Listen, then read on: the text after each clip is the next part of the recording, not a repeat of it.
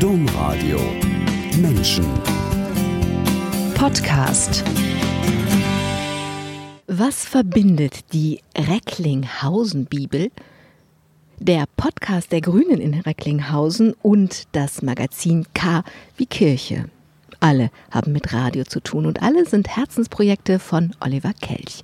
Wie Harpe Kerkeling hat Oliver Kelch als kleiner Junge seine Eltern mit Diskokugel und Hitparade im Kinderzimmer zwangsbeglückt. Und auch wie Harpe Kerkeling hat Oliver Kelch immer die Bühne gesucht und seinen Beruf daraus gemacht. Aber anders als Harpe Kerkeling hat er die Sehnsucht nach Bühne und Mikrofon in viele ganz unterschiedliche Projekte gesteckt. Natürlich sprechen wir über die Highlights aus diesen Projekten, aber wir sprechen auch über die Kehrseite des Bühnen- und Veranstaltungsgewerbes, das unter Corona fast ein Berufsverbot hat und auch vorher ein risikoreiches Geschäft war. Deswegen sprechen wir über Weihnachten 2015, als Oliver Kelch sich eingestehen musste, meine Firma ist am Ende ich bin insolvent. Wie Oliver Kelch aus dem tiefen Tal wieder herausgeklettert ist, warum er immer noch Radio macht, warum er Theologie studiert und wie er in Zukunft Bühne und Mikrofon verbinden will. Über all das und mehr werden wir jetzt in dieser Sendung sprechen. Erstmal herzlich willkommen, Oliver Kelch.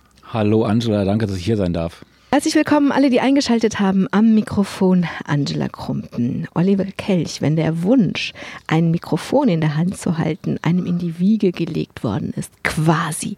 Wie ist es dann, auf der anderen Seite des Mikrofons zu sitzen, nicht zu fragen, sondern befragt zu werden, so wie jetzt, wo wir beide wegen Corona in unserem Garten sitzen? Ähm, ganz ehrlich, total ungewohnt wirklich total ungewohnt. Ähm, Habe ich noch nie gehabt, so eine Situation. Das, also außer jetzt, wenn ich mal während meiner Selbstständigkeit von der Presse, von der Tageszeitung interviewt wurde, aber da habe ich auch kein Mikrofon vor der Nase gehabt. Also es ist ungewohnt, in der Tat. Okay, Oliver Kelch, am Anfang dieser Sendung habe ich es schon gesagt, Radio ist Ihre Leidenschaft. Ich habe die Recklinghausen-Bibel genannt, den grünen Podcast in Recklinghausen KW Kirche und fast war ich geneigt zu denken, wo Oliver Kelch ist, ist Radio. Vor allem, als ich im Internet den Stadtspiegel in Recklinghausen aufgemacht habe, da gibt es zwei Artikel direkt hintereinander. Beide von Oliver Kelch, beide auf der Startseite. Tja, also, wo Oliver Kelch ist, scheint Radio zu sein. Und wenn es sein muss, ich habe nämlich eine Podcast-Folge von den Grünen gehört, da befragt der Moderator Oliver Kelch sich selbst. Ja, das, äh, das haben Sie gehört. Das ist ja nicht zu fassen. ähm, ja, ähm, ich war auch Ratskandidierender ähm, während der Kommunalwahlen jetzt hier in Recklinghausen bei uns und ähm, ich hatte die Idee, jeder Ratskandidierende muss sich natürlich irgendwie auch vorstellen und ähm, es war schon blöd, dass ich natürlich äh, mich dann selber vorstellen musste und dachte mir dann gut, dann, dann machst du diesen Podcast halt so, ähm, ja, ähm, jetzt frage ich mich mal selber, äh, warum kandidiere ich denn und wie sieht äh, Recklinghausen in zehn Jahren aus? Also auch das war ähm, eine total ungewohnte Situation, wenn man sich selber fragen muss, wie man denn äh, handelt und wenn man sich dann selber auch noch die Antwort geben muss. Crazy, crazy. Ein bisschen crazy, aber dieses Podcast-Projekt war voll der Erfolg. Also Sie haben 51 Folgen von Juni an produziert.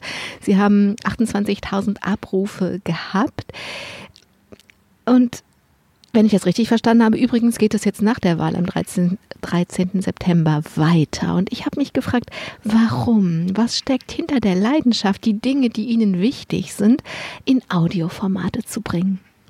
Also erstmal war die Idee ganz klar, ähm, wir waren ja alle aufgefordert, wir müssen im Wahlkampf aktiv werden, wir müssen im Wahlkampf irgendwie uns zeigen. So, und bei mir ist einfach das Zeitliche momentan ziemlich rar, da ich halt auf zwei oder drei oder vier verschiedenen Hochzeiten tanze und habe gesagt, also ich kann mich nicht an den Wahlkampfstand stellen, das schaffe ich zeitlich nicht, aber ich mache wahnsinnig gerne Radio und ich könnte mir vorstellen, so ein Podcast für die Grünen, das wäre was ähm, das hat man anfangs, ich will jetzt nicht sagen belächelt, also man war dankbar, aber man hat sich diesen Erfolg, glaube ich, nicht vorgestellt. Ich selber auch nicht.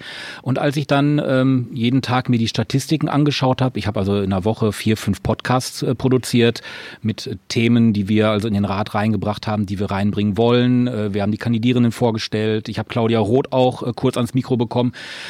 Ähm, und als äh, ich dann diese Statistiken mir angeschaut habe und gesehen habe, wow, äh, 14.000, 16.000, 20.000 Zugriffe, also Hörerinnen und Hörer, dachte ich mir, dieses Medium ist klasse, das musst du weitermachen. Und jetzt, als dann jetzt am Schluss letztendlich wir dann doch den dritten Platz gemacht haben in Recklinghausen mit den Grünen, ähm, hat man mich dann auch äh, tatsächlich dankbar aufgenommen in die Runde der multimedialen Ollis. Und ähm, ich bin also jetzt äh, verpflichtet, dieses Ding weiterzumachen, aber auch, weil es mir einfach auch Spaß macht. Das muss Ihnen Spaß machen, denn Sie machen das ja nicht nur für das, was Ihnen politisch am Herzen liegt. Ähm, Sie machen einen Podcast, der heißt K wie Kirche und der ist gerade frisch preisgekrönt. Das Bistum Münster hat K wie Kirche ausgezeichnet und ich komme gleich auf den Preis, aber fangen wir da an. Was ist K wie Kirche? KW Kirche ist eigentlich eine Radiosendung, die habe ich Anfang 2019 ins Leben gerufen. Ähm, da geht es um kirchliche Themen aus dem Kreis Recklinghausen. Die Sendung läuft im Bürgerfunk bei uns im Kreis Recklinghausen auf dem Lokalsender Radio Fest und ist ein Projekt, das läuft alle 14 Tage, immer montags äh, und wir berichten halt über kirchliche Themen. Wir bringen Gemeindetermine, gut, momentan wegen Corona das weniger. Äh, wir packen auch heiße Eisen an. Weltmusik hört man, man hört aber auch aktuelle Musik. Also das war so eine Idee, die ich hatte als einer, der jetzt seit 30 Jahren Bürgerfunk macht. Wir brauchen irgendwas Kirchliches und äh, da ich selber auch kirchlich ehrenamtlich viel aktiv bin, dachte ich mir, das wäre was, das fehlt in Recklinghausen. Ja, und auch da hat sich im Nachhinein gezeigt, die Leute hören es. Und daraus ist dann der Podcast entstanden. Also, das Bistum Münster und das Diözesankomitee der Katholiken haben im August Ihnen einen Sonderpreis für ehrenamtliches Engagement verliehen und in der G die Jury würdigt, Zitat, damit, also mit diesem Preis, das von der Redaktion um den freiberuflichen Journalisten Oliver Kelch entwickelte Radiokonzept KW Kirche Extra während der Kirchenschließungen aus Gründen der Corona-Pandemie. Das war ja das große Thema, wie Kirche bei den Menschen sein kann, in der Distanz, also medial. Was glauben Sie, was, was ist passiert, warum sie jetzt diesen Preis bekommen hat. Das ist ja nur, weil sie die Menschen erreicht haben. Womit haben sie die Menschen erreicht? Ich glaube, wir haben die Menschen wirklich da abgeholt, was sie vermisst haben. Ähm, wir waren alle nicht mehr in der Lage, sonntags in die Kirche zu gehen. Die Kirchen waren geschlossen, zwar nicht äh, verpflichtend geschlossen, aber die Kirchengemeinden haben ja freiwillig ihre Tore äh, verschlossen. So, und wir saßen da und auch ich konnte sonntags nicht mehr Messe dienen oder konnte nicht mehr als Lektor in der Kirche da sein und dachte mir, Mensch, verdammt nochmal, wie kriegst du denn jetzt die Leute dahin, dass die trotzdem irgendwie so einen Gottesdienst aus ihrer Gemeinde, aus ihrem Kreis hören können. Und da kam mir dann dieses mit diesem medialen Kirchengottesdienst im Radio in den Sinn. Und wir haben die Leute, glaube ich, ähm, motiviert, sonntagsabends 20 Uhr tatsächlich mal das Radio einzuschalten. Und ich habe dann mit Kirchengemeinden aus dem Kreis Recklinghausen gesprochen, die also auch alle hellauf begeistert waren, sowohl evangelisch als auch katholisch.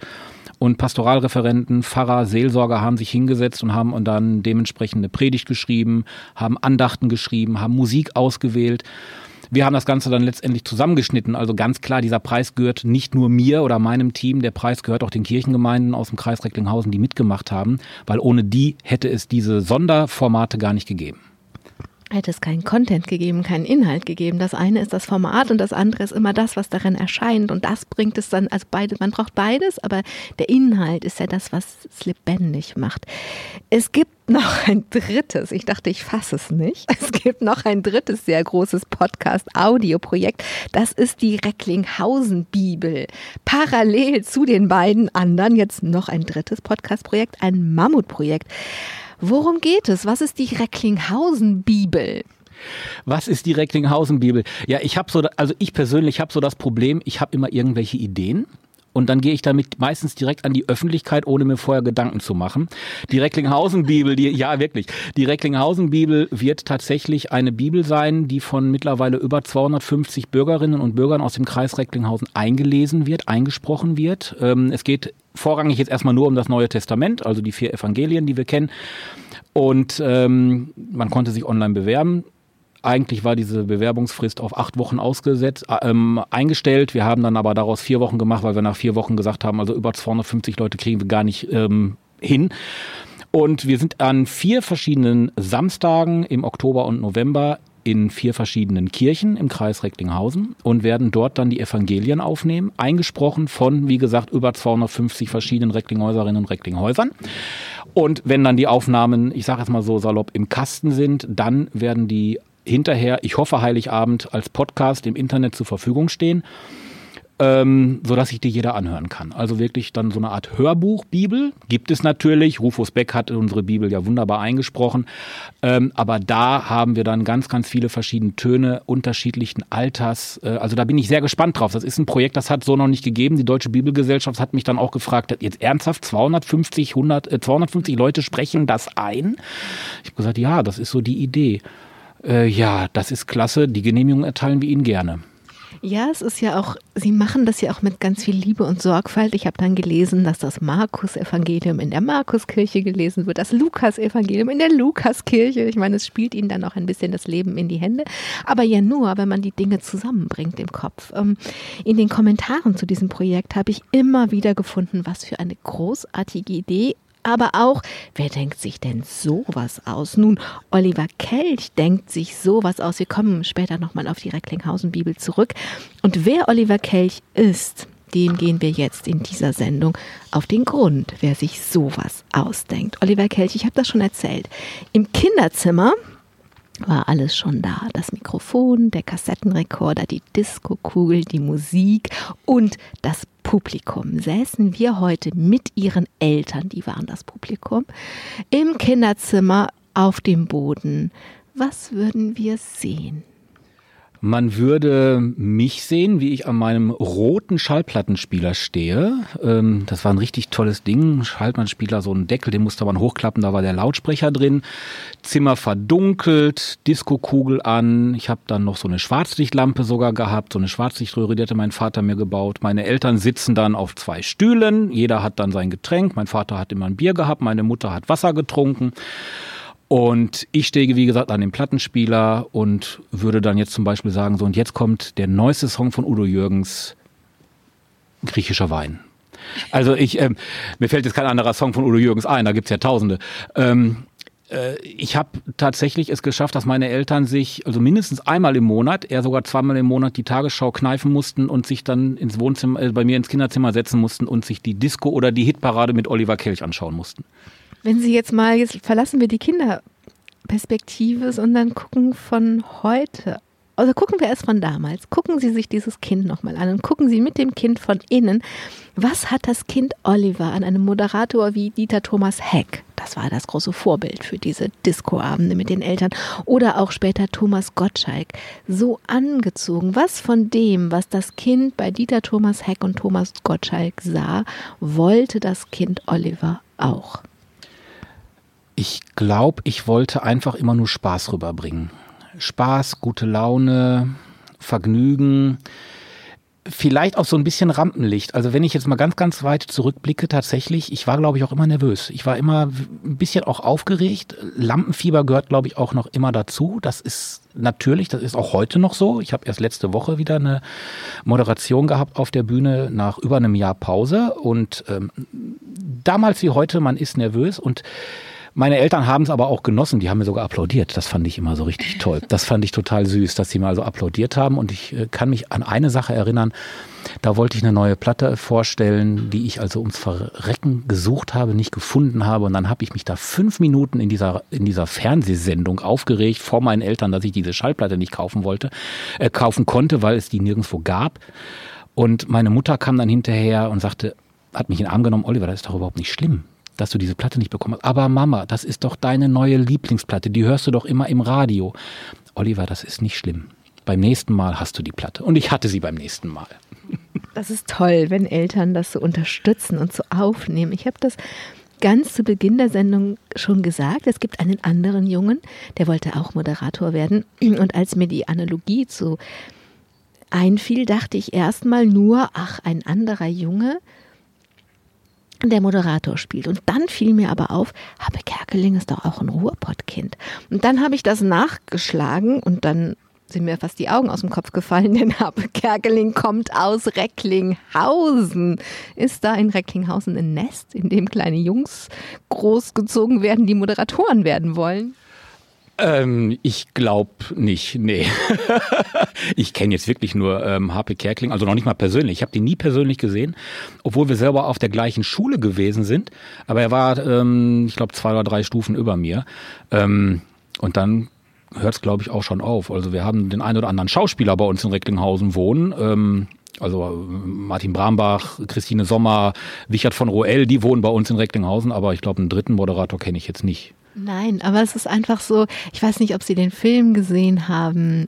Ähm, der Junge muss an die frische Luft oder die, ja, ich habe doch das Buch gelesen und ähm, ich musste halt, als Sie mir erzählt haben, wie Sie mit Ihren Eltern da im Kinderzimmer sind, habe ich halt auch immer diesen Habe Kerkeling gesehen. Äh, der hat es ja tatsächlich genauso gemacht. Also ähm, ich, ähm, aber ich wusste ja gar nicht, dass er das genauso gemacht hat, aber das, das, das scheint vielleicht irgendwie dann in den Recklinghäuser gehen zu sein. Ich, ich, ich, ich weiß es nicht. Ähm, muss doch, irgendwas muss da doch sein. Sie waren ein selbstständiges Kind. Auch das verbindet sie mit Harpe Kerkeling. Ihre beiden Eltern haben gearbeitet. Ihre Mutter hat bei Coop, was es damals noch gab, an der Kasse gesessen. Würden Sie sagen, Sie hatten vom Smog in der Luft bis zu den harzig plackenden Eltern eine typische Ruhrpott-Kindheit? Ich glaube ja. Ich, ich glaube wirklich ja. Ähm, ich war, war ganz normal in der Schule. Ich bin dann mittags häufig, weil meine Eltern ganztägig arbeiten mussten, bin ich dann zu meiner Oma gefahren. Ähm, habe bei meiner Oma dann Mittag äh, gegessen, habe Hausaufgaben gemacht. Wir haben viel ähm, Mensch ärger dich nicht gespielt. Da war dann sogar noch meine Urgroßmutter, die war da auch immer bei. Die hat die Puppen immer durch die Gegend geschmissen, wenn sie verloren hat.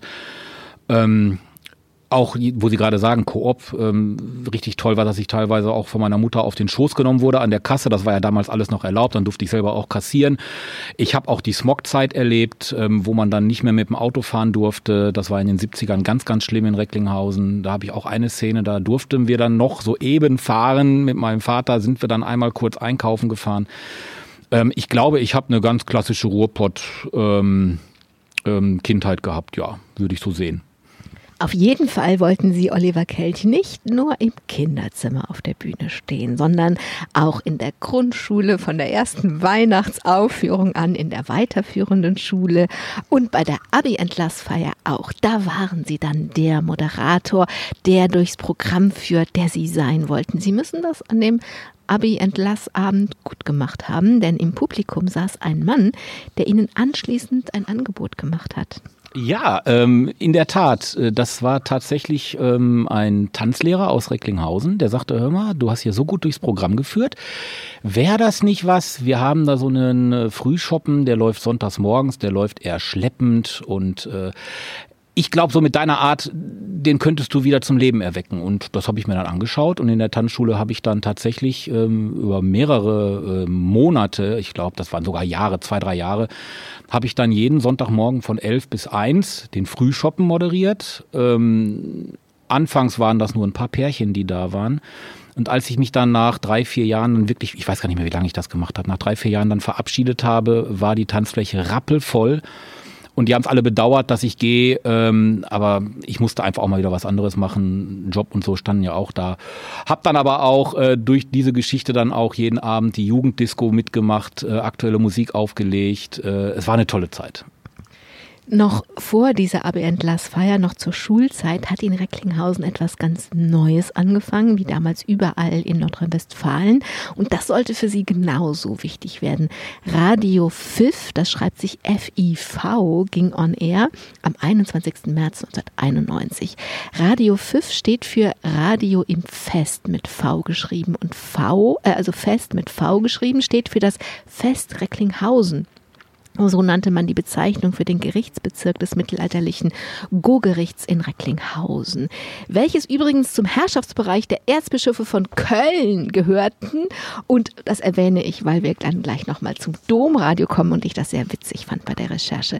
Radio Pfiff also. Sie waren fasziniert, denn Radio, das war neben dem auf der Bühne stehen ja das, was Sie machen wollten. Sie sind dahin, sofort als Schüler um was zu fragen und was ist passiert.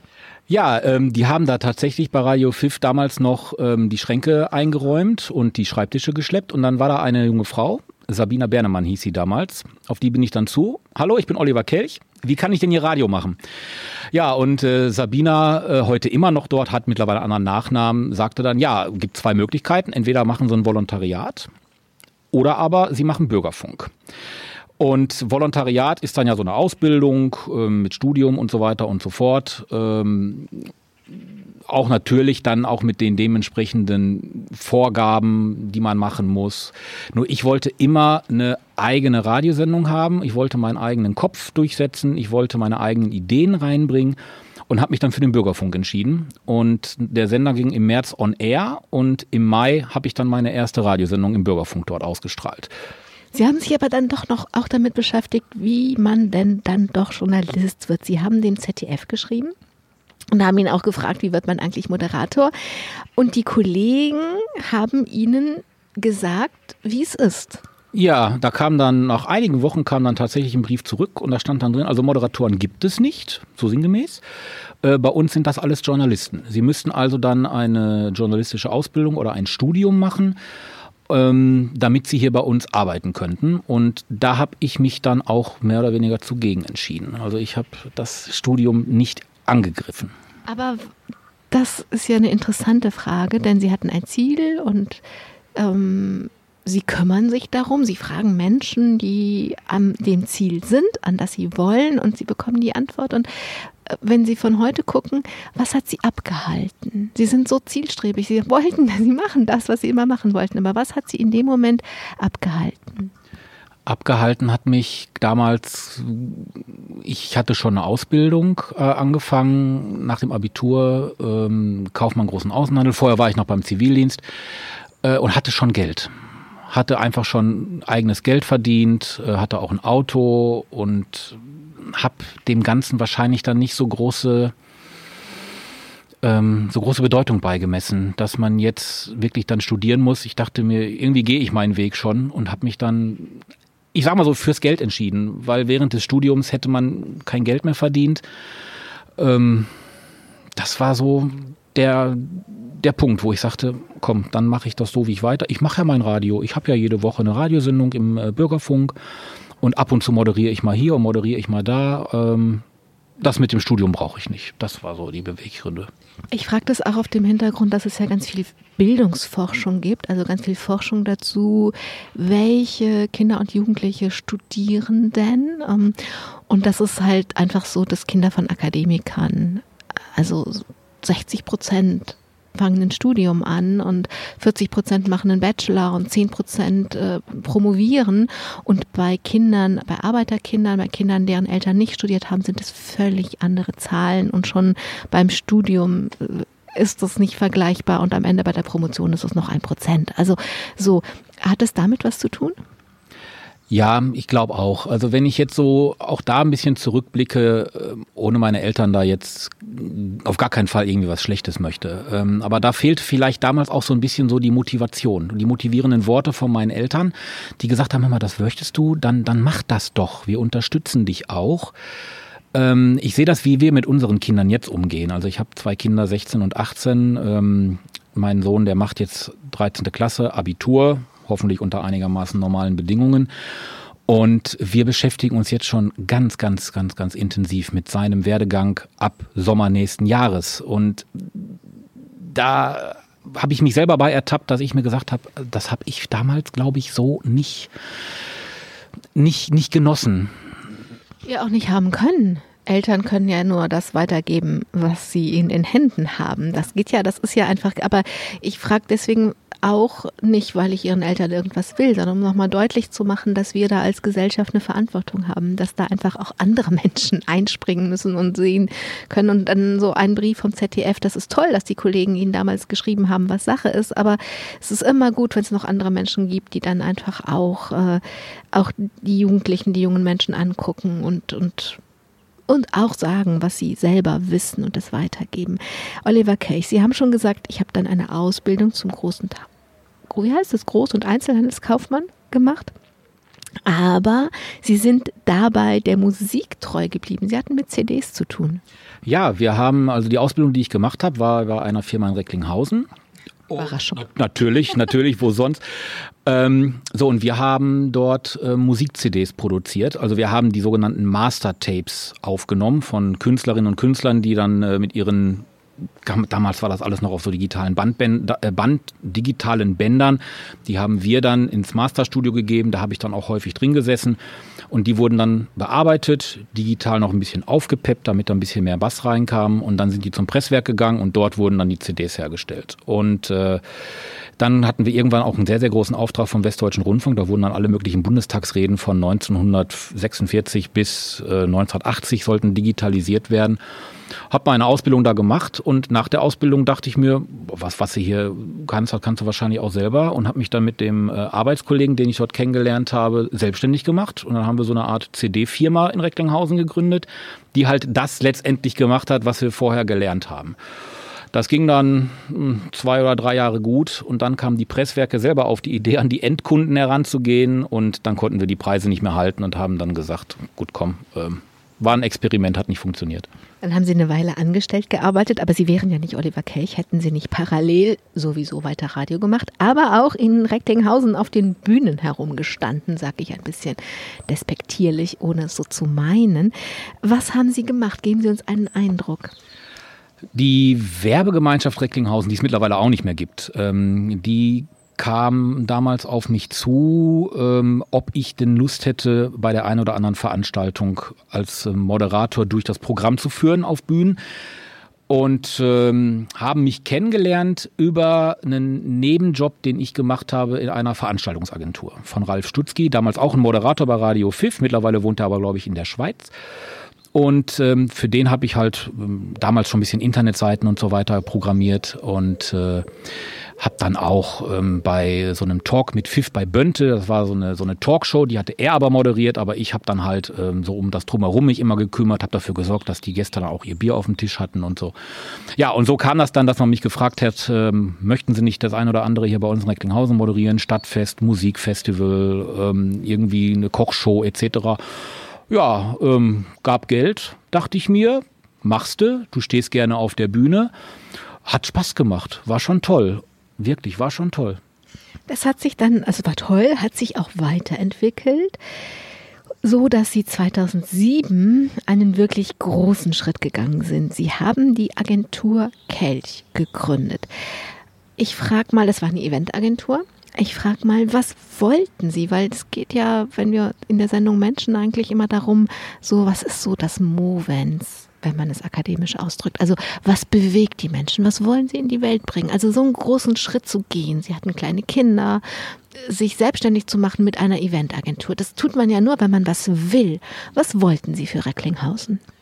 Ich wollte für Recklinghausen neue, interessante Veranstaltungen entwickeln. Also ich war es ein bisschen leid, dass es immer das Gleiche ist. Es ist immer das Weinfest, wo fünf Weinhändler stehen ähm, und drumherum passiert nichts. Es war immer das gleiche Stadtfest. Es war immer ähm, der gleiche verkaufsoffene Sonntag. Also es war immer der gleiche Rahmen über Jahre hinweg. Und ich dachte, Mensch, da muss doch mehr gehen. Und die Zeit entwickelt sich ja auch weiter. Und irgendwann kommen die Leute nicht mehr, weil sie sich sagen, das interessiert mich alles nicht, was da passiert. Und das war so der, der Beweggrund, wo ich mir dachte, also A, kann ich das selber und B, kann ich es besser. Und ähm, dadurch sind dann tatsächlich so einige Events entstanden, die es vorher so noch nicht gegeben hat. Also zum Beispiel äh, hatten wir den Märchentag ins Leben gerufen. Da haben wir in der Altstadt verteilt und das war auch ein Novum. Vorher waren Veranstaltungen immer konzentriert auf den Altstadtmarkt. Und drumrum, die einzelnen Viertel in Recklinghausen haben sich immer beschwert, ja toll, die Musik spielt immer am Altstadtmarkt, aber wir 300 Meter vom Altstadtmarkt entfernt, wir kriegen von dem ganzen Trubel gar nichts mit. Und ich habe dann äh, an acht, neun Punkten in der Altstadt verteilt kleine Zelte, kleine Bühnen aufgebaut, wo Kinder, äh, Kindergartenkinder und Grundschulkinder halt Spiele machen konnten, immer angelehnt an irgendein Märchen. Ähm, Rapunzel musste man zum Beispiel dann Haare flechten und so Geschichten. Ähm, Sterntaler musste man Sterne sammeln. Das waren so die Geschichten, die wir uns überlegt hatten. Und das lief also drei Jahre wunderbar. Ähm, das ist äh, toller, tolles Wort, wunderbar. Und dann hatten wir die Idee, ähm, die Fete la Musique nach Recklinghausen zu holen. Das ist ja ein riesen Musikfest. Damit wird ja seit Jahren der Sommer in Frankreich begrüßt. Weltweit mittlerweile eine große Bewegung am 21. Juni. Auch die haben wir nach Recklinghausen geholt und hat direkt am ersten Mal eingeschlagen wie eine Bombe. Unter der Woche weil das muss immer am 21. Juni sein. Das war damals ein Mittwoch beim ersten Mal und wir hatten über 10.000 Musikbegeisterte in der Altstadt. Also das hat es noch nie gegeben. Hat keiner erwartet, auch nicht die im Rathaus. Ja, da kommen dann so ein paar hundert und das sind dann immer die, die auch die Bierdosen in der Hand haben, weit gefehlt. Also das war eine sehr, sehr gute Klientel und das entwickelte sich dann alles so ein bisschen weiter. Ja. Das entwickelte sich alles so ein bisschen weiter. Das ist ziemlich groß geworden, denn schließlich, Oliver Kelch, kamen noch die Weihnachtsmärkte in Recklinghausen dazu. Wie kam das? Ja, da gab es ähm, eine Ausschreibung. Das war Ende 2011.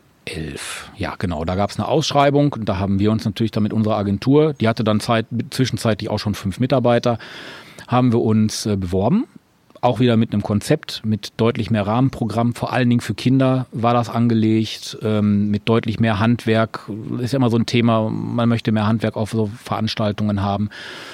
Ähm, mit deutlich mehr Bespielbarkeiten, deutlich mehr Spielflächen, die man in der Altstadt auch wiederum verteilen konnte. Wir haben den Zuschlag bekommen und äh, haben dann vier Jahre tatsächlich den Weihnachtsmarkt gemacht. Am Anfang habe ich draufgezahlt, dann war es plus minus null. Er wurde gelobt, also es wurde deutlich mehr ähm, angeboten ja, und dann? Dieses deutlich mehr angeboten. Wir kommen zu dem und dann kommen wir gleich. Sagen, bleiben wir erst bei dem, was Sie damit gemacht haben. Denn Weihnachtsmärkte sind ein Riesengeschäft, weil so viele Emotionen damit transportiert werden. Es ist eine besondere Zeit, es ist die Adventszeit, es ist, ähm, es gibt ein großes Bedürfnis nach dem, was wofür diese Zeit steht und auch, dann, auch danach sich äh, dieses Heimelige zu haben, den Sternenglanz und den Lichterglanz und in der Dunkelheit überhaupt Licht zu haben und auch es gibt ein Bedürfnis, sich zusammenzufinden und so weiter. Und sie wollten, deswegen habe ich eben gefragt, was wollten sie? Sie wollen ja immer was für die Menschen. Sie wollten auch bei den Weihnachtsmärkten was für die Menschen. Sie wollten ihnen einen schönen Advent geben mit schönen Weihnachtsmärkten, vor allem mit viel Bühnenprogramm und Bühnenprogramm mit Inhalt. Ja, also die, und da bin ich, glaube ich, immer noch sehr stolz drauf. Also die tollste Idee, die wir bei diesem Weihnachtsmarkt hatten, war der Recklinghäuser Weihnachtsengel. Da haben wir dann ähm, schöne ähm, Kleider gekauft und dann gab es jeden Abend um 18 Uhr, also kurz nach dem Angelsläuten von St. Peter, ist direkt ähm, 100 Meter Luftlinie gewesen, trat dann der Recklinghäuser Weihnachtsengel in Form von ähm, einer Studentin auf die Bühne, hatte ein weißes Kleid an, hat eine Weihnachtsgeschichte vorgelesen und anschließend dann den Kindern äh, Schokoladentäfelchen gegeben, die da waren. Und am Anfang wurde das sehr belächelt. Aber das hat innerhalb von zehn, zwölf Tagen äh, beim ersten Weihnachtsmarkt, und der geht bei uns in Recklinghausen immer fünf Wochen, ähm, war dann plötzlich dann vor der Bühne richtig Betrieb. Da waren wahnsinnig viele kleine Kinder mit ihren Eltern und die haben sich tierisch gefreut und dann ist anschließend der Engel immer noch dann mit einem Körbchen durch die Stadt gegangen, ist in die Geschäfte reingegangen, hat dort auch an die Kunden Schokolade verteilt. Also das war richtig, richtig schön. Das kam super an. Und das ist auch nur ein Teil. Sie haben sich Riesenbühnenprogramme für die Kinder und für die Erwachsenen ausgedacht, mit Inhalten, mit, mit großen Namen, so. Und weil ihnen das so wichtig ist, haben sie in dieses Riesengeschäft einfach auch riesen viel Geld reingebuttert. Aber dann kam Weihnachten 2015 und nach dem Weihnachtsmarkt haben sie Kassensturz gemacht. Und ich sage das mal so, sie saßen vor einem Scherbenhaufen. In der Tat, ja. Ich saß in der Tat vom Scherbenhaufen. Ähm, ich habe ja gerade schon gesagt, also den ersten und zweiten Weihnachtsmarkt haben wir gar nichts verdient. Wir haben deutlich mehr in Werbung investiert, wir haben deutlich in Programm investiert. Ich habe aber die Standgelder nicht erhöht. Ich habe die so gelassen, wie das der Vorveranstalter gelassen hatte, gehabt hatte.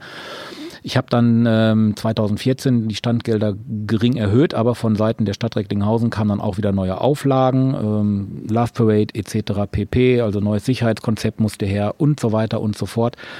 Ja, und äh, Ende 2015 hatte ich dann tatsächlich mal Kassensturz gemacht. Einige Schaustellerinnen und Schausteller schuldeten der Firma, das war eine GmbH, schuldeten ihr noch Geld. Und dann gab es keine Möglichkeit mehr äh, zu sagen, wir machen das weiter. Äh, dann musste ich die Leisleine, Reißleine ziehen, ähm, weil sonst wäre ich wahrscheinlich heute nicht hier. Wie schwer war das? Wie war das? Sie haben Frau, Kinder, habe ich schon gesagt. Wie schwer war das, diese Reißleine zu ziehen und äh, selber in den Spiegel zu gucken, in die Gesichter ihrer Familie zu gucken, in die Gesichter ihrer Mitarbeiter und Mitarbeiterinnen zu gucken? Es war schwer. Es war schwer. Also die Familie hat mir immer Rückhalt gegeben, ähm, wurde auch lang und breit darüber diskutiert. Ähm, Mitarbeiterinnen und Mitarbeiter, den muss man dann natürlich auch kündigen, gab hinterher auch noch ein bisschen böses, böses Blut, äh, war schade. Aber ähm, es, es war hart, es war hart. Also am härtesten hat mich allerdings tatsächlich äh, getroffen, dass mich also einige der äh, Mitarbeiterinnen und Mitarbeiter der Stadt Recklinghausen, beziehungsweise äh, der, der Partner, mit denen man vorher zusammengearbeitet hat, mich plötzlich nicht mehr kannten.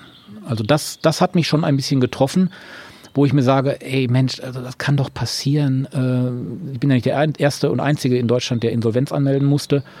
Ähm, das hat mich ein bisschen getroffen, aber es gibt auch die andere Seite der Medaille, also viele, die mir nach wie vor treu sind. Und einer der Techniker, der äh, tatsächlich immer noch Geld aus dieser GmbH kriegt, äh, der macht bei der Recklinghausen Bibel mit. Und das ähm, stimmt mich dann wieder glücklich.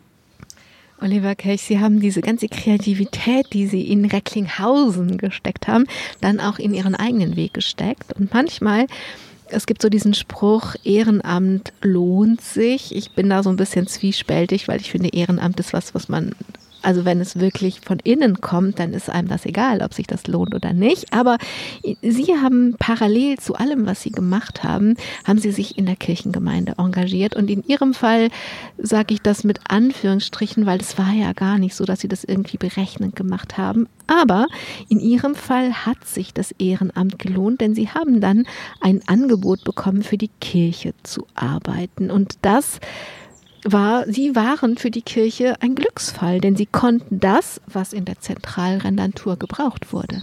Genau, die hatten einen Verwaltungsreferenten gesucht, der also da so die, äh, die Kirchen ein bisschen so im Blick behält, die Finanzen im Blick behält, ein bisschen organisiert, äh, die Leute zusammenbringt, die Kirchenvorstandssitzungen leitet, also moderiert, sagt man dann dazu ja auch. Ähm, das Angebot kam.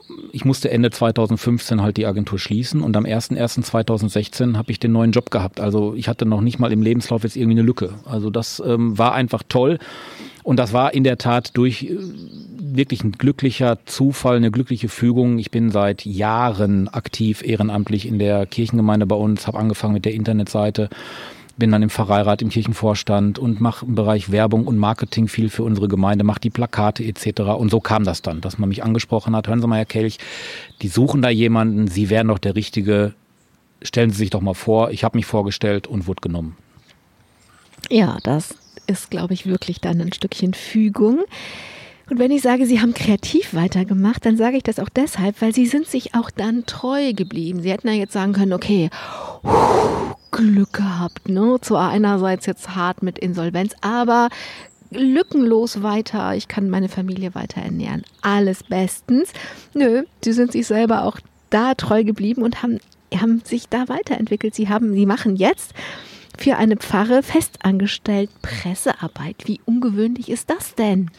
Ähm, auch das ist so mehr oder weniger wie, die, wie, wie, wie ein Zufall gewesen. Also ich habe in der Pfarrei in der ich jetzt im Bereich Fahrbüro und Presse tätig bin, vorher als Verwaltungsreferent ähm, gearbeitet im Namen der Zentralrenantur. Also ich war schon dort vor Ort und das ist die Pfarrei in Herten. Dort gibt es jetzt die Verwaltungsleitung. Ähm, das ist ja dieses neue Modell, was bei uns im Bistum Münster ausprobiert wird.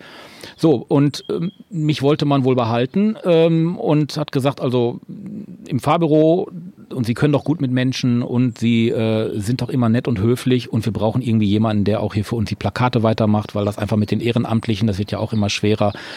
Ähm, machen Sie doch das. Ja, und jetzt betreue ich halt den Pressebereich, ähm, schreibe Pressemitteilungen, mache Plakate, kümmere mich um die sozialen Medien, pflege die Website.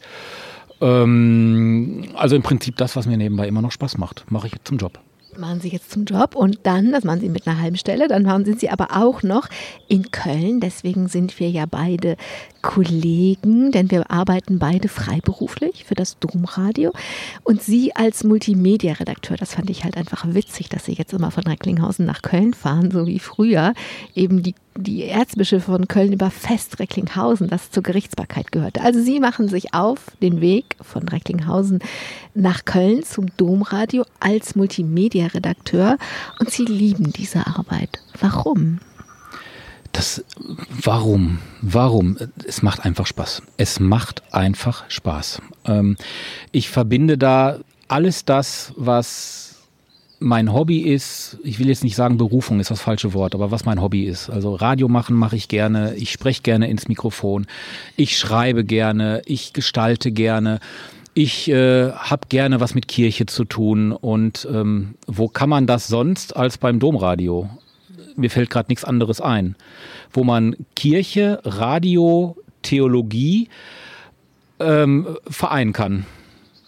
Ja, Sie sitzen dann, also Sie haben ja unterschiedliche Schichten, nennen wir das. Sie haben die Social Media Schicht. Und als Social Media Redakteur muss man starke Nerven haben. Sie müssen ja die Kommentare der NutzerInnen bewältigen. Jetzt, ich halte gar nicht so viel davon, immer wieder das Gleiche zu sagen, aber um einen, also immer wieder zu sagen, wie furchtbar Hate Speech im Internet und so, das, das, das müssen wir aber trotzdem angucken. Was kommt da auf Sie zu? Womit sind Sie konfrontiert?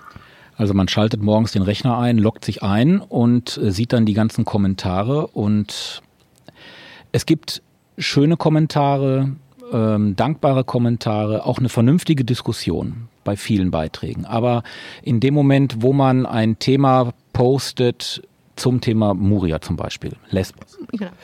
ähm, da überschlagen sich dann tatsächlich wirklich die Ereignisse. Die Nachricht ist keine Minute online und schon wird man konfrontiert mit mit, mit, mit Äußerungen wie, die sollen dort bleiben, auf gar keinen Fall hier rüberholen, die Kirche soll doch gefälligst da ganz viel Geld hinschicken, wir brauchen solche Leute hier nicht, ähm, wir holen uns die Vergewaltiger ins Land, ähm, wir holen uns die ins Land, die äh, letztendlich auf unseren Kosten äh, sich ausruhen. Äh, es ist schockierend, was man da teilweise liest.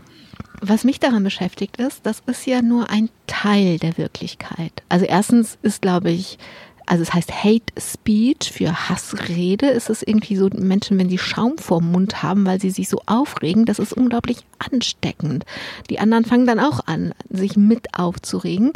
Aber es ist ja nur ein Teil. Es gibt ganz, ganz viele Menschen, die das richtig finden, dass sich die deutsche Regierung in Moria engagiert und wir sind ein reiches Land und wir haben mehr Möglichkeiten und warum soll man nicht mit gutem Beispiel vorangehen? Die Menschen haben ein entsetzliches Elend, sich einfach von der Not anrühren zu lassen. Wo, wenn nicht im Domradio, wo jeder ist der Nächste. Ich kann mir noch nicht aussuchen, wer der Nächste ist. So.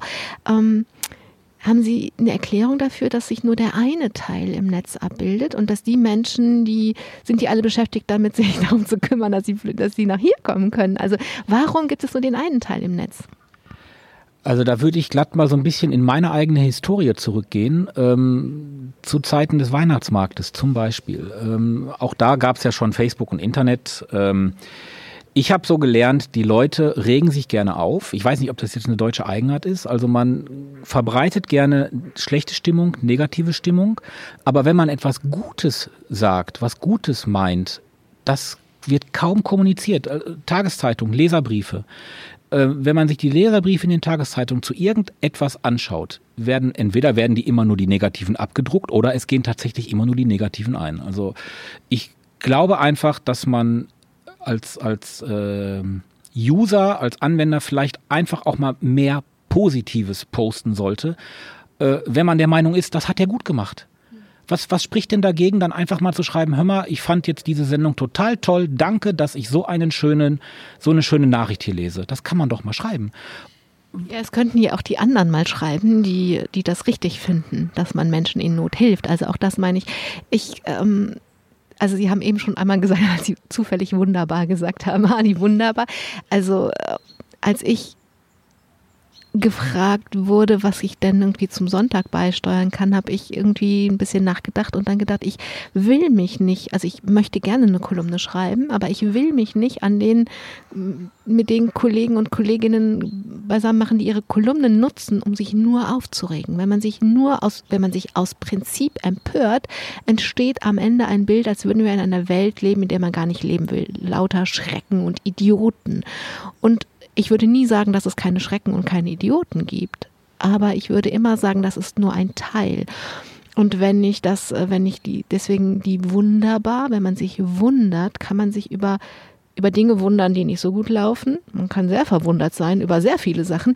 Man kann aber auch endlich die großen und kleinen Wunder wahrnehmen. Also das tatsächlich ist der Sinn, also warum ich das mache, ist dieses was dagegen zu setzen und zu sagen, Leute, dass die Welt besteht nicht nur aus dem so einem Tunnelblick aus den Schrecken und den Idioten. Es gibt noch das Licht. Es gibt die Menschen, die was, die was anderes machen, nicht nur wollen, sondern machen. Also das ist irgendwie, ich finde das ganz verrückt, dass, dass in, vor allen Dingen in den Medien sich die Welt auf eine Hälfte reduziert.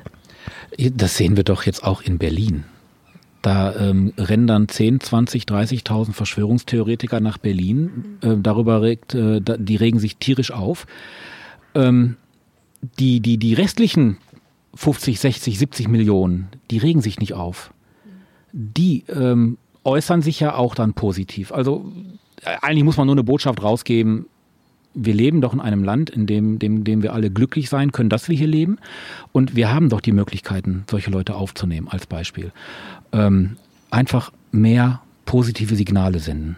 Ja, und vielleicht auch, also ohne ihn jetzt, ich will ihn gar nicht, aber es passiert so schnell, dass wir eben auch pauschalisieren. Also in Berlin waren ja nicht nur Verschwörungstheoretiker, da waren ja einfach ganz viele Menschen, die ein echtes Anliegen haben und das auch sagen können müssen in einer Demokratie. Aber medial wird es sehr verkürzt auf die Verschwörungstheoretiker. Also vielleicht ist es auch äh, einfach immer eine Aufforderung an uns alle, dass wir die Dinge nicht so schnell verkürzen und nicht so pauschalisieren. Das Domradio hat sie aber auch deswegen angezogen, Sie haben das schon gesagt, weil Kirche und Theologie wichtig für sie ist. Das ist sogar so wichtig für Sie, dass Sie jetzt Theologie studieren. Dann jetzt doch noch ein Studium. Ja, ähm, auch wenn es nur ein Fernstudium ist. Ähm, das, da kam ich auch wie die Jungfrau zum Kind. Ähm, ich hatte mir tatsächlich so irgendwann einmal Gedanken gemacht, also irgendwie kann es ja doch nicht alles gewesen sein. Und irgendwie wurmt mich das ja doch, dass ich nicht studiert habe. Journalismus habe ich mir so gesagt, brauchst du jetzt nicht mehr studieren, das kannst du. ähm, aber du möchtest mehr über deinen Glauben wissen. Du möchtest mehr wissen, du möchtest auch durchaus mal so einen Wortgottesdienst mal ähm, leiten, wenn der Pfarrer plötzlich mal nicht da ist. Weil da wurde ich auch schon einige Male gefragt, Olli, wenn der Pfarrer nicht kommt, du kriegst das doch aus dem Ärmel geschüttelt. Und da muss ich sagen, nein, das kriege ich nicht aus dem Ärmel geschüttelt, tatsächlich nicht. Und dann habe ich mich erkundigt und es gibt in Würzburg die äh, Domschule, Theologie im Fernkurs. Da habe ich dann Anfang 2018, habe ich gerade, 18, nicht 16, 18 habe ich damit angefangen, Januar. Basiswissen erstmal gemacht, reingeschnuppert, hat mir gefallen. Grundkurs fand ich auch gut, hat mir auch gefallen. So, und jetzt bin ich im Aufbaukurs und äh, hoffe bis Ende 2021 damit fertig zu sein, weil ich möchte vielleicht noch was anderes machen. Da kommen wir noch zu. Wir haben schon, ich möchte noch einmal vorher auf die Recklinghausen-Bibel zurückkommen. Wir haben das eben ein bisschen erklärt, was das ist. Es gibt 250 Menschen in Recklinghausen, die alle zusammen jeder ein Stückchen vom Neuen Testament einsprechen. Das soll bis Weihnachten fertig sein und dann kann man sich das anhören. In, in dieses, dieser vielstimmige Chor spricht das Evangelium oder die Evangelien. Ähm, und das ist ja nicht irgendein Text, das ist die Bibel. Und immer dann, wenn man sich wirklich mit einem Text beschäftigt, so sehr, dass man ihn vorträgt, da muss man, man kann nur etwas vortragen, was man verstanden hat, sonst können die Menschen, die zuhören, es auch nicht verstehen. Ähm, jetzt haben Sie diese Idee gehabt, deswegen unterstelle ich Ihnen mal, dass Ihnen dieser Text besonders wichtig ist, dass die Bibel nicht nur in den Kirchen in Recklinghausen eingesprochen wird, sondern auch in Ihrem Leben eine Rolle spielt. Ja, aber tatsächlich erst wirklich sehr intensiv seit meinem Studium. Also seitdem ich mich damit wirklich beschäftige. Ich habe die Bibel seitdem einmal komplett durchgelesen, von vorne bis hinten. Nicht von vorne bis hinten, sondern äh, das hatte uns einer der Dozenten gesagt, lesen Sie nie von vorne bis hinten. Suchen Sie sich erstmal die Stellen raus, die Ihnen gefallen. Und da habe ich mich dann tatsächlich dran gesetzt. Ähm, und bin jetzt parallel sogar dabei, ähm, auch Auslegungen zu machen, die ich dann in, in meinem KW Kirche Podcast immer am Wochenende zur Verfügung stelle, wo ich mich dann mit einem Bibel, äh, mit einer Bibelstelle beschäftige. Also die Bibel hat mittlerweile einen sehr hohen Stellenwert bei mir. Und dann sind wir bei dem, wo Sie dann vielleicht noch hinwollen nach dem Aufbaustudium. Denn das Ziel, ich sage das jetzt mal ein bisschen provozierend, ist irgendwann auf der Kirchenbühne zu stehen. Ja, ähm, die Idee kam mir, ähm, ich war ja selbstständig, konnte nichts in die Rentenkasse einzahlen und dachte mir ja, irgendwann bist du aber Rentner. Aber die alten Herren, die ja äh, emeritierte Pfarrer zum Beispiel sind, die predigen ja auch noch und die führen ja auch noch durch den Gottesdienst. Und dachte mir, Also ich, solange meine Knochen mich noch die drei Stufen zum Altar raufbringen, kann auch noch mit 70 oder 75 da oben stehen. Was gibt es da für Möglichkeiten? Und da kam mir dann der Diakon in den Sinn. Und das strebe ich tatsächlich an. Ich muss jetzt auch ein bisschen Gas geben, weil im Bistum Münster ist die Grenze, dass man mit, dem, äh, mit dieser Ausbildung zum Diakon äh, anfangen kann bei 51 Jahren aktuell. Ich bin jetzt 48, also es wird knapp. Ich muss also dann vielleicht mal das eine oder andere weniger machen. Das wird mir schwerfallen, damit ich mich mehr auf das Studium konzentrieren kann. Aber ich möchte Diakon werden, ja. Aber Gas geben können Sie ja. Und ich frage das deswegen, weil, also Sie wollen ja nicht nur Diakon werden, weil Sie eine Rente suchen. Da gäbe es ja noch andere Möglichkeiten. Ähm, sondern Sie wollen das ja, weil deswegen habe ich es Kirchenbühne genannt, weil Sie all das, was Sie bisher gemacht haben, nochmal neu verbinden wollen. Ja, also ich ähm, könnte mir vorstellen, dass ich, wenn ich da auf dieser Kirchenbühne stehe, so wie Sie es gerade gesagt haben, ähm, einen lockeren Gottesdienst präsentiere. In, in meiner Art, ähm, so wie ich drauf bin, ähm, nicht äh, auf gar keinen Fall ins Lächerliche ziehen, auf gar keinen Fall, weil das ist immer noch eine würdige äh, Veranstaltung in Anführungsstrichen. Aber ähm, ich kann mir schon vorstellen, dass es die ein oder anderen Leute gibt, die momentan, wenn sie sich Predigten anhören, sagen, boah, und wieder habe ich mit dem Schlafen gekämpft. Und das möchte ich nicht. Also ich möchte, dass die Leute mir zuhören und dass die hinterher auch sagen, das habe ich verstanden, was du mir da gesagt hast. Ja, und wenn es ähm, funktioniert, ein anderer Paulus werden, dann ist es Oliver Kelch, der, der irgendwie aus dem, aus, aus dem Evangelium das, was er versteht, weitergibt. Letztlich ist es so einfach. Letztendlich ist es so einfach, es ist aber verdammt viel Arbeit. Es ist verdammt viel Arbeit. Es ist verdammt viel emotionale, persönliche, intellektuelle Arbeit, wirklich redlich zu sein und das weiterzugeben, was man selber wirklich verstanden hat und auch macht, was man ausprobiert hat. Also ich habe jetzt für dieses Wochenende äh, den Impuls geschrieben.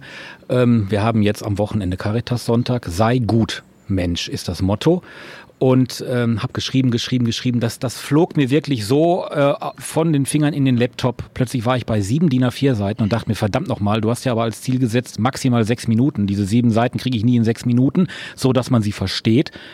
Jetzt muss ich noch kürzen. Das mache ich dann gleich. Viel Spaß beim Kürzen.